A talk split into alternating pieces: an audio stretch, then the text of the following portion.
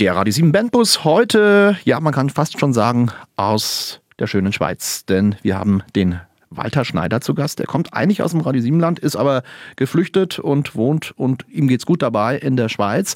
Ähm, wir haben ihn auch noch gar nicht besprochen äh, oder besch- beschrieben, Jack, wie er ausschaut. Also er ist, ähm, man könnte ihn auch als Bravo-Starschnitt, als Aufsteller in die o Oktober-Ausgabe hieven, wenn es sowas noch gibt.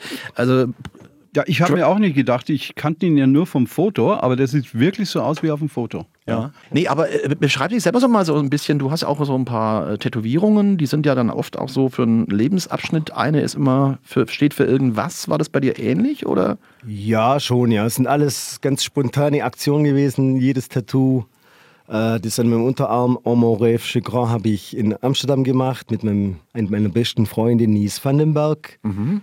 Ähm, ja, dann gibt es aus Barcelona, aus San Francisco, aus Los Angeles, überall. 80 Kilo so, Silber am um Hals und an, an, an der Hand, fast wie, fast wie ein Rapper. das ist- Lockige Haare, ja, das ist eigentlich das Auffälligste an mir. Ja, nee, aber es ist ein cooler Typ, würde ich sagen, oder? Voll. Wenn ihr ein Mädel wäre, wäre ich schon vor einer halben Stunde in die Ohnmacht gefallen, aber, aber jetzt funktioniert es nicht. Also nur damit, sich, nur damit sich die Leute da draußen jetzt ein Bild machen können, wem man eigentlich da hier, was für ein äh, Ding. Aber das mit dem Aufsteller, das war schon gut. Ja, so, oder so ein Bravo-Starschnitt. an Ja, die super. Wand. Ah, Das gab's gibt's früher. es, Gibt es von dir irgendwann mal? Nein, aber ich habe einen in meinem Zimmer vom Slash, vom Guns N' Roses. Oh, Der das ist aber motiviert auch- mich dann immer. Okay. Der hat auch so Dreadlocks wie du gehabt. Ja, so ähnlich. Ja, ja, ja. Stimmt, kommt hin. Also wenn er jetzt noch einen Zylinder hätte oder so, dann wird es passen. Genau, deswegen habe ich lieber Cap. Wegen der Verwechslungsgefahr. Stehst du, stehst du auf harte Musik oder auf Slash-Musik? Ja, schon. Das war so meine Jugendzeit, ja. Ja, auf jeden Fall. Rockmusik. Jack hat ja eben die CD von dir angesprochen. Zurzeit le- erlebt ja die Vinyl, also der Plattenspieler, wieder eine Renaissance. Hast du äh, irgendwelche Alben, Vinyl-Alben noch zu Hause oder? Ein paar, ja. Ah, okay. ja. Aber Also ich bin über- fast, äh, die Zeit war schon fast vorbei bei mir. Da war so CD. Ich habe sehr viele CDs.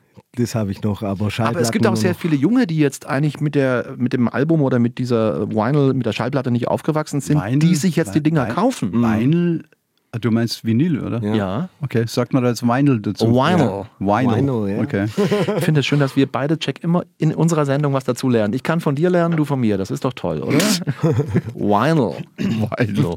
Damals hieß es noch ganz normal eine Ähm. LP. Ein Vinyl. Ja, wenn es nichts anderes gab, ja, dann war es klar, dass es vinyl ist. Meine erste Vinyl war Eine Flasche Haberschlachter. Eine Flasche Haberschlachter mit Raub Schraubverschluss. Furchtbar, dieser Mensch. Mhm. Ja, so jetzt lassen wir mal das Weinal wieder so ein bisschen hier im Weinkarton stehen. Ähm, kommen wieder zurück zur Musik, die wichtig ist. Du hast eben Slash angesprochen. Gibt es irgendeinen Song, Walter, mit dem wir dir eine Freude machen können von Slash? äh, Slash oder besser gesagt Guns N' Roses. Klar, da könnt ihr eigentlich jeden spielen. Fürs Radio würde ich jetzt Sweet Child of Mine vorschlagen. Ja, machen wir das. Oder, ja, Klar. ja.